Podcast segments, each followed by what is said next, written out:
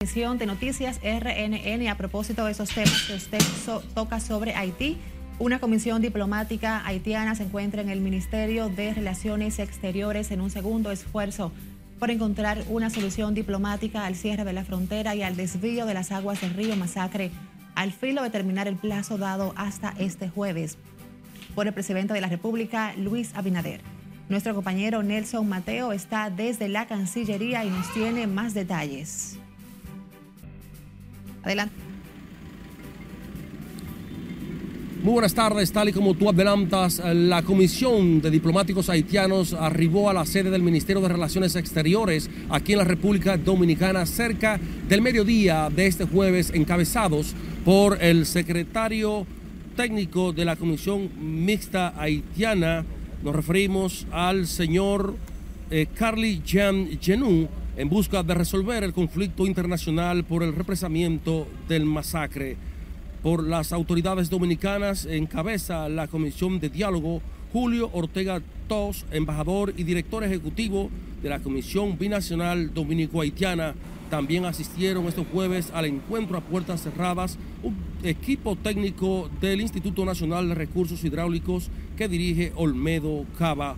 Los esfuerzos de diálogos pretenden detener el cierre total de la frontera, tal y como lo advirtió el presidente Luis Abinader.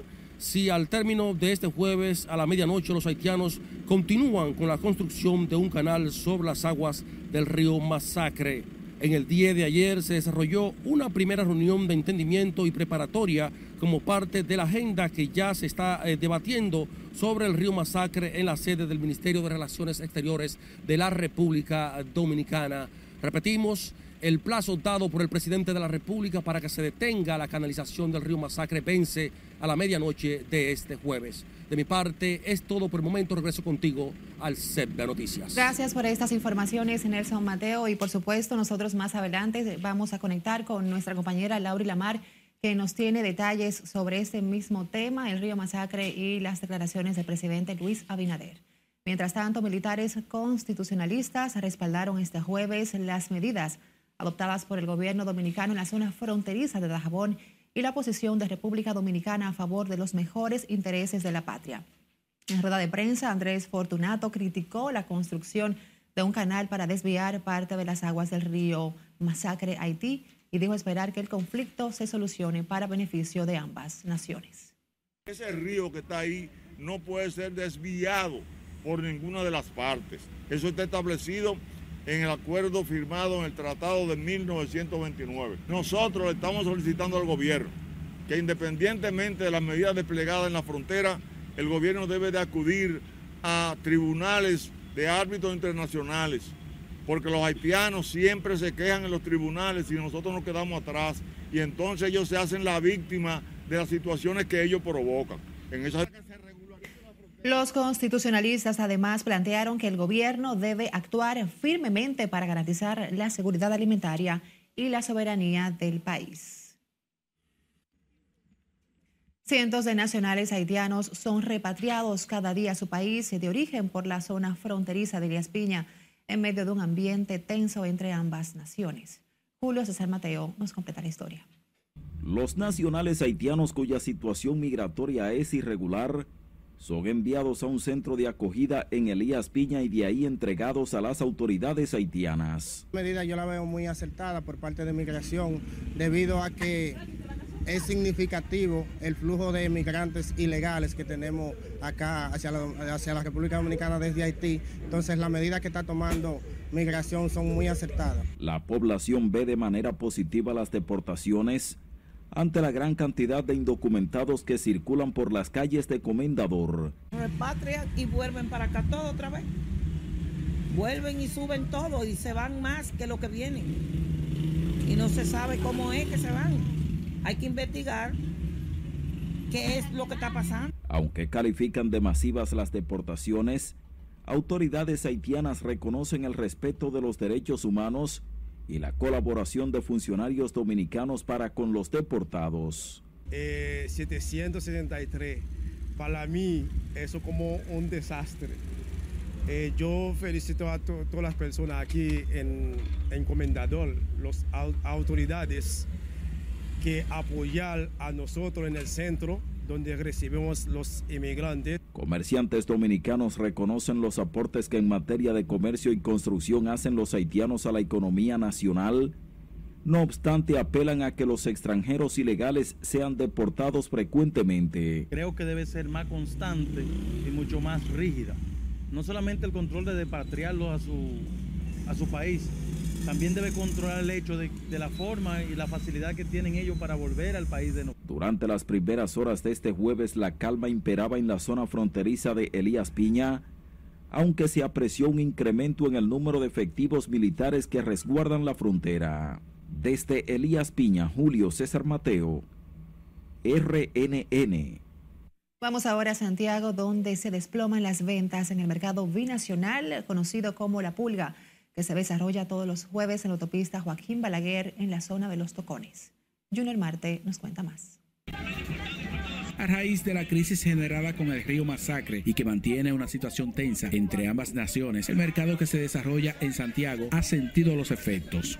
Porque esto tiene la economía totalmente destruida.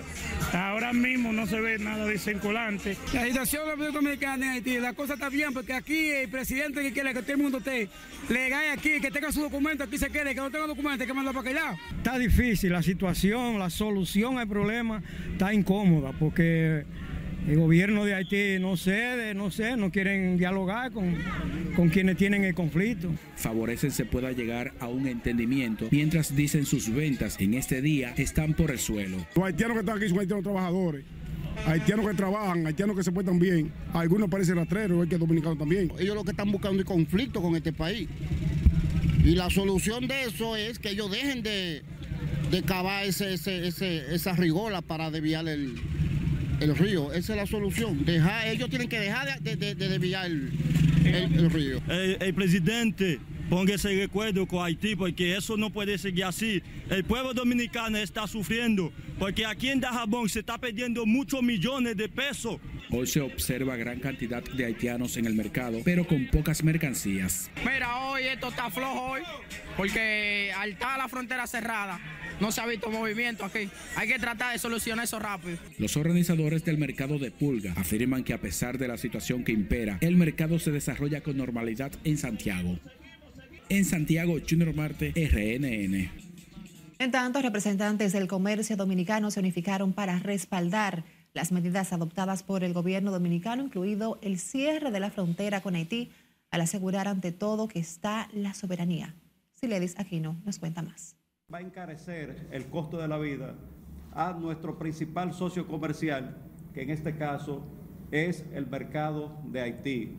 Tras el conflicto derivado del desvío del río Masacre que pretenden hacer empresarios haitianos, diversos sectores mantienen firme respaldo al gobierno dominicano. Hoy a unanimidad el comercio organizado dominicano dijo que pese a las pérdidas económicas que pudiera representar el cierre de la frontera con Haití, la patria se antepone. Cada semana, por ejemplo en Dajabón, se comercializan alrededor de 20 millones de pesos en efectivo, que estamos hablando de más de mil millones de pesos al año.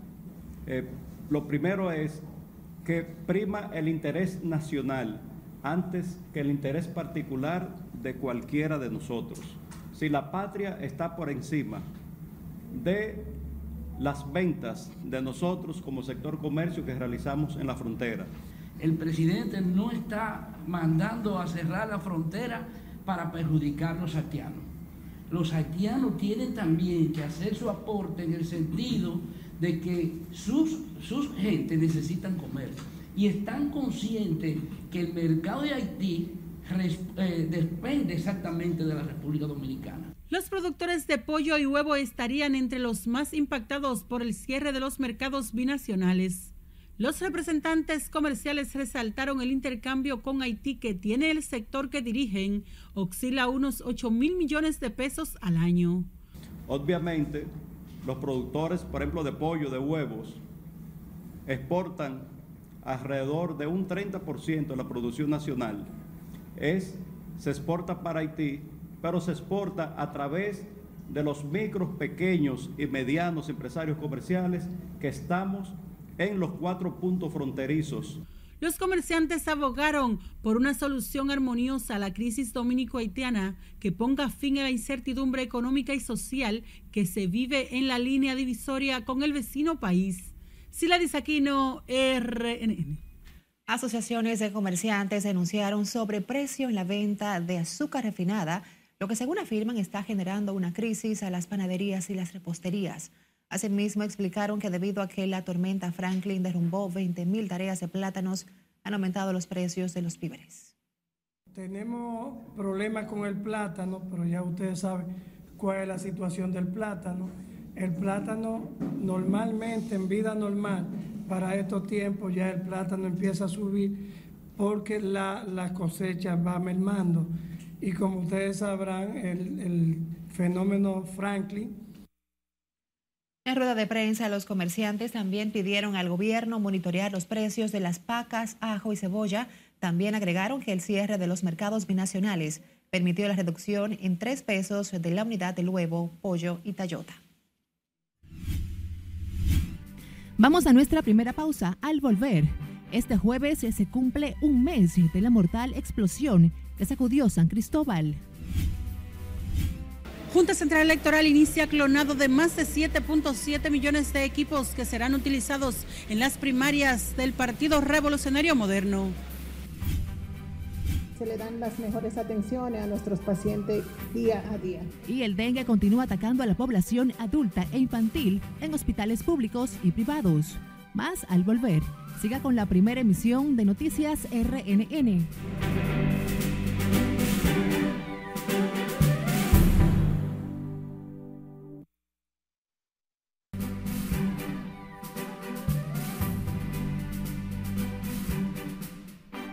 Abrimos panorama internacional con el llamado del jefe de la ONU que pide a mandatarios del mundo resolver el desastre del planeta. Estas y otras informaciones ampliadas con nuestra compañera Scarlett Wichard. El secretario general de la ONU instó a los dirigentes del planeta que se reúnen la próxima semana en Nueva York a que encuentren una solución para sacarlo del desastre. Antonio Guterres dijo que el encuentro tendrá lugar en momentos en que la humanidad se enfrenta a inmensos desafíos, desde la agravación de la emergencia climática a la escalada de conflictos, pasando por la crisis mundial de la inflación, el aumento de las desigualdades y las drásticas perturbaciones tecnológicas. Ucrania aseguró este jueves que derribó 17 de los 22 drones rusos que atacaron su territorio durante la madrugada en el sur, centro y norte del país, sin embargo, la Fuerza Aérea de esa nación no proporcionó información sobre posibles daños o víctimas, ni dijo dónde fueron derribados los aparatos. Estados Unidos advirtió a Corea del Norte que ningún país debería ayudar al presidente ruso Vladimir Putin a matar a inocentes ucranianos y que quien lo haga deberá atenerse a las consecuencias, aseguró el portavoz del Consejo de Seguridad Nacional de la Casa Blanca, John Kirby. Washington considera que la visita del dirigente norcoreano a Rusia tiene la intención de reforzar la cooperación militar y espacial entre ambos países a través de un acuerdo de suministro de armas y tecnología. Unos 3.000 policías y militares intervinieron este jueves dos cárceles en Ecuador en un operativo para el control de armas, municiones, explosivos y artículos no autorizados, informó la policía de ese país. Una de las prisiones intervenidas es el Centro de Privación de Libertad Guayanas número 1, también conocido como Penitenciaría del Litoral o la PENI, considerada la cárcel más peligrosa y poblada del país. La retirada temporal del mercado del iPhone 12 en Francia por las emisiones de ondas demasiado potentes podría extenderse a toda la Unión Europea. Así lo confirmó este jueves Sonja Gospodinova, portavoz de la Comisión Europea. La Agencia Nacional de Frecuencias constató en una serie de pruebas que los teléfonos de ese modelo sobrepasan el índice de absorción específica de energía y pidió a Apple poner en marcha todos los medios disponibles para remediar rápidamente esta disfunción. Finalizamos con un taxi aéreo sin pasajeros que sobrevoló Jerusalén como parte de un experimento israelí orientado a desarrollar una red de drones con el objetivo de aliviar la congestión del tráfico. La nave fabricada por una empresa china realizó un vuelo de prueba de unos pocos minutos sin ningún pasajero a bordo. El vehículo autónomo que funciona con electricidad tiene una cabina para dos pasajeros y puede volar hasta 35 kilómetros, según los organizadores del experimento. En las internacionales es Carelet Guillardo, RNN. Y este jueves se cumple un mes de la mortal explosión que sacudió la provincia de San Cristóbal, donde al menos 38 personas murieron y decenas resultaron heridas. El siniestro dejó un panorama devastador con secuelas psicológicas entre los san cristobalenses que fueron testigos de la tragedia, los bomberos que asistieron a los heridos y los familiares de las víctimas. Ayer el Instituto Nacional de Ciencias Forenses entregó otros restos a familiares de 10 de las personas fallecidas durante la explosión del pasado 14 de agosto, reviviendo la pesadilla de los parientes tras estos decesos.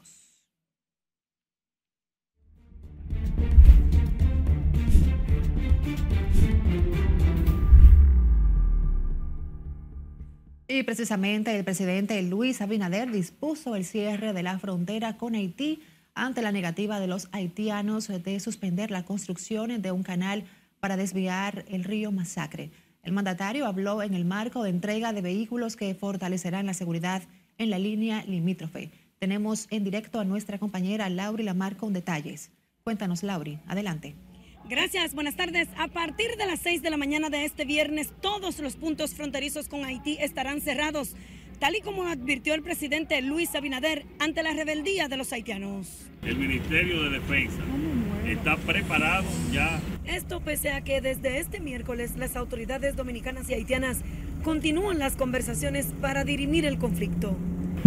Por lo tanto, nosotros eh, vamos a seguir con el plan que tenemos Esperamos que esa insensatez, incluso eh, una construcción totalmente inadecuada, sin ningún tipo de ingeniería, pero nosotros es una provocación que este gobierno no va a aceptar.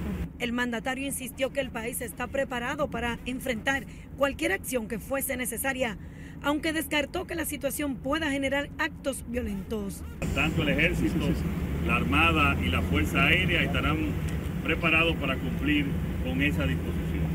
De todas maneras, continuamos con las conversaciones con el gobierno haitiano, pero como ustedes saben, el, el mismo gobierno haitiano, y admitido por ellos, tiene problemas de control en su territorio y si hay incontrolables allá, serán incontrolables para el gobierno haitiano, pero no serán incontrolables para el gobierno de la República Dominicana. El jefe de Estado ofreció estas declaraciones luego de entregar 20 vehículos blindados al ejército de República Dominicana que se suman al reforzamiento de las fuerzas militares para resguardar el territorio nacional. Y que sepan que la República Dominicana hoy tiene unas fuerzas armadas, ejército en tierra, fuerza aérea y armada que están preparadas para cualquier eventualidad. El gobernante también informó que prohibió la entrada al país de nueve personas a las que señaló como los provocadores de este conflicto. El presidente Abinader dijo que en las próximas horas darán a conocer los nombres de los denominados provocadores que están incitando la construcción del canal para el desvío del masacre. De mi parte es todo retorno al estudio. Gracias Laura y Lamar por ponernos en contexto sobre este tema de alto interés a nivel nacional.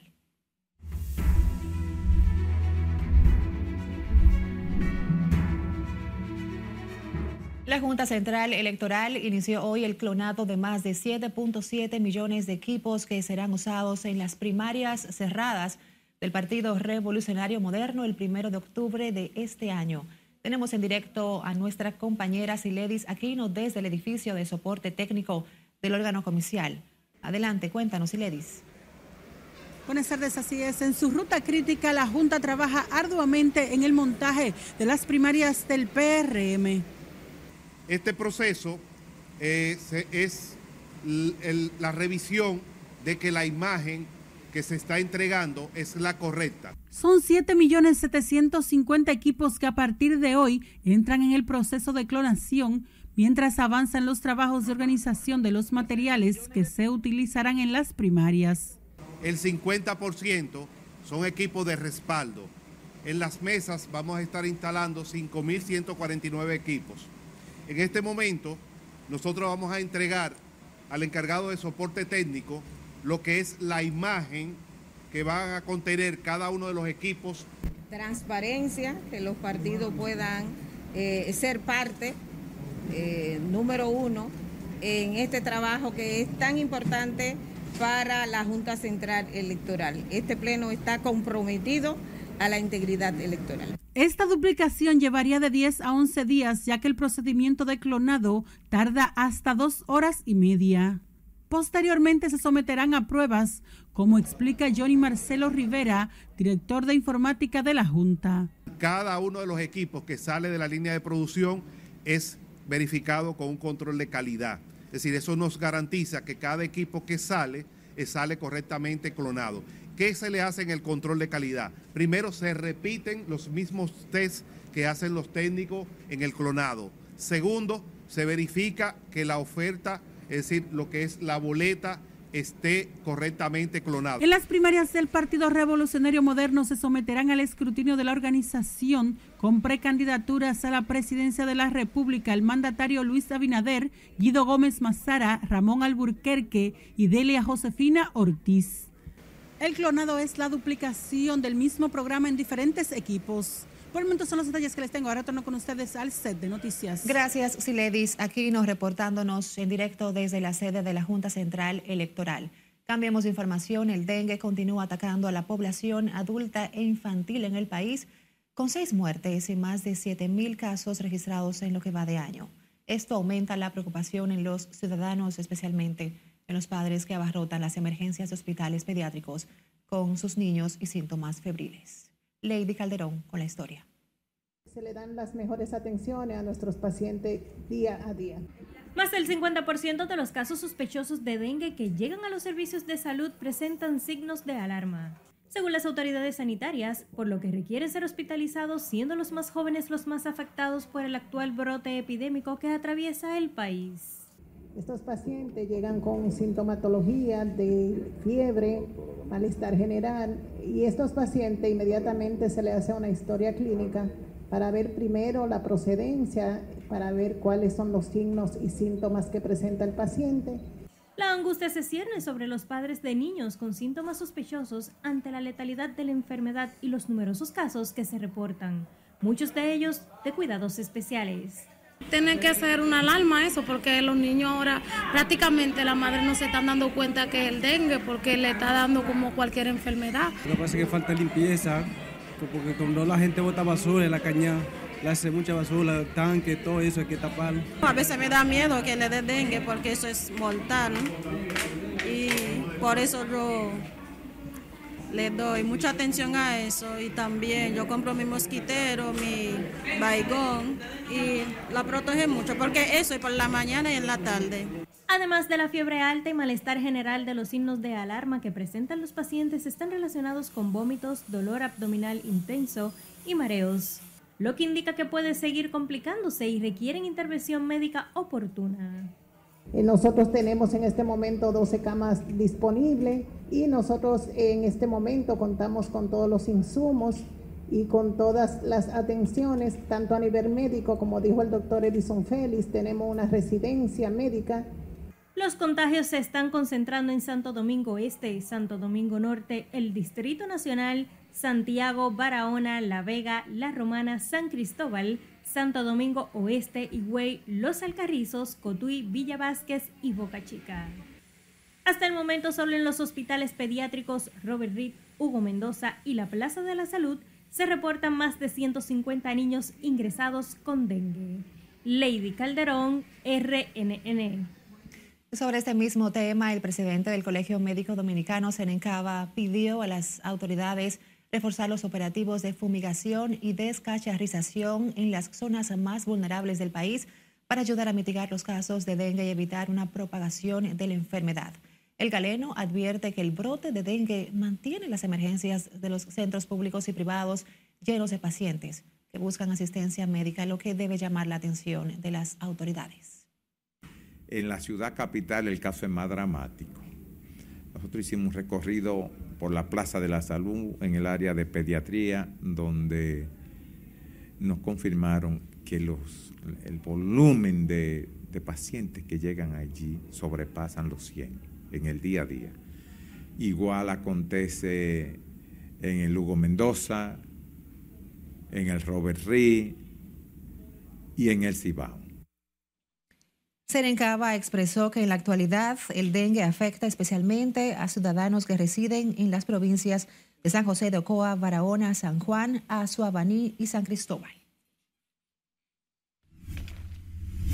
Vamos a nuestra última pausa al regreso. Águilas Cibaeñas con buena cosecha en el sorteo de novatos 2023. Y Dominicana gana siete categorías literarias en prestigiosos premios estadounidenses. Más al volver. Siga con la primera emisión de Noticias RNN.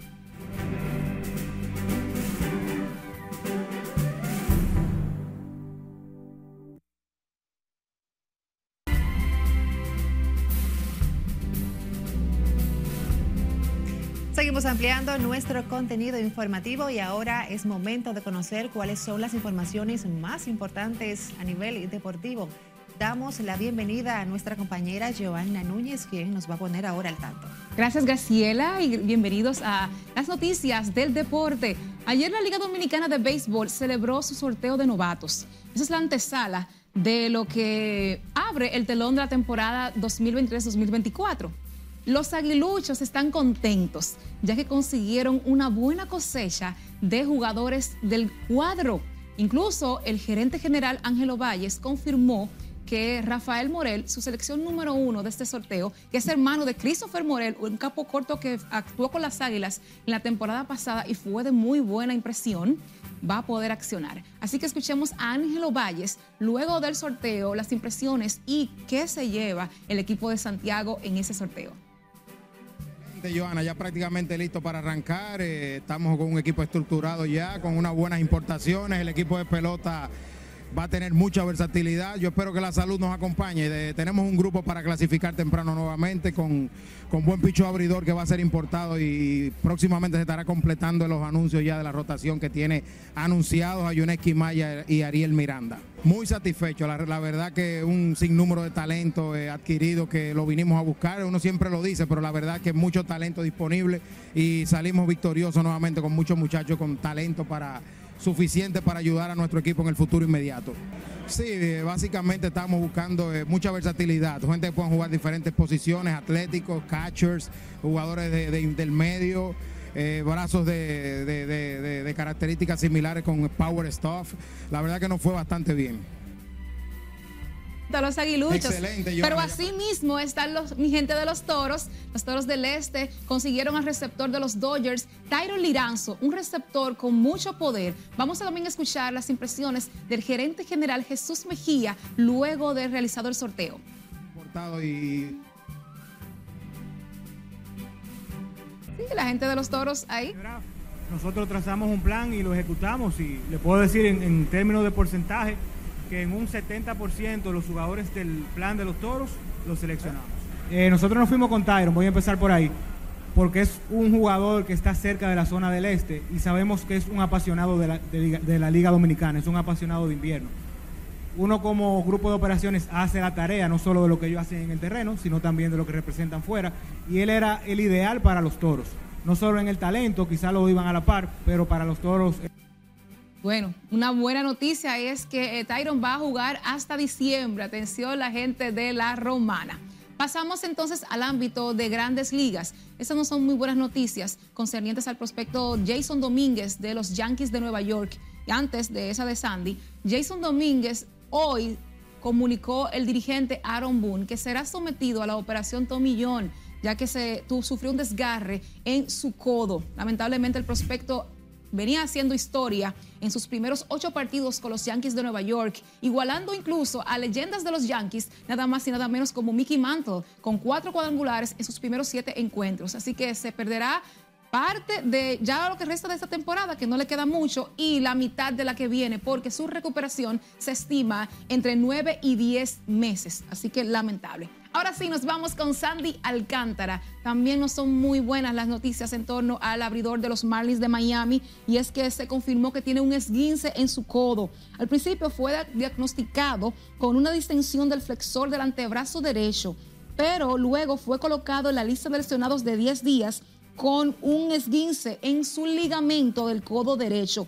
Este miércoles, Sandy realizó lanzamientos en terreno plano y dijo que se sentía a un 100%, así que por un lado esas son muy buenas noticias. Continuamos con otras noticias y concerniente a un lanzador y tiene que ver con los vigilantes de Texas y es que Matt Searcher está fuera por el resto de la temporada. No importa si los vigilantes avanzan a la postemporada, no contarán con un as de rotación porque también tiene problemas en el hombro, tiene un tirón muscular que lo sacó de competencia y el gerente general Chris John confirmó que luego de realizada una resonancia magnética tiene una distensión de bajo grado en el músculo redondo mayor, pero afortunadamente no requerirá cirugía. Pasamos al fútbol, atención, porque los campeones de Argentina con Lionel Messi, los campeones del Mundial, ya Lionel Messi, señores, tiene su primera nominación en esta del año pasado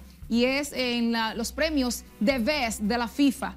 Messi fue el ganador del año pasado también en el 2022 y vuelve a esta nominación que premia al mejor futbolista masculino del año en el mundo. Así que además de Messi también están nominados el dirigente Pep Guardiola, la colombiana Linda Caicedo y las campeonas mundiales en el fútbol femenino, las españolas Jenny Hermoso, Aitana Bonmatí, Mapi León y Salma Puru Parayuelo. Así que vamos a ver quién ganará. Supongo que Messi debe ser un clavo pasado, ¿verdad? Porque, oye, me viene de ganar eh, este mundial de, con Argentina y Graciela el mundo del fútbol sigue rodando y así los deportes. Nos vemos en una próxima. Gracias, Giovanna, por todos esos detalles a nivel deportivo y de paso te deseamos una bienvenida cálida en nombre de la familia RNN porque ya formas parte de esta casa. Gracias, sí.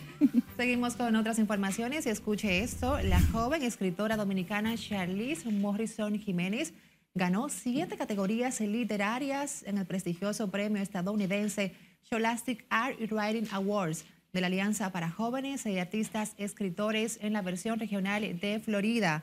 Morrison Jiménez, de 18 años, obtuvo cuatro primeros lugares, un segundo lugar y dos menciones de honor. La ceremonia de premiación y los trabajos de la joven escritora y de los demás ganadores regionales en Florida fueron exhibidos durante semanas en el Broadway Mall. Charlize Morrison eh, nació y se crió en República Dominicana es hija de la psicóloga Davidia Jiménez y del ingeniero Milton Morrison. Y con estas buenas nuevas, nosotros nos despedimos en esta primera emisión de Noticias RNN. Gracias por acompañarnos.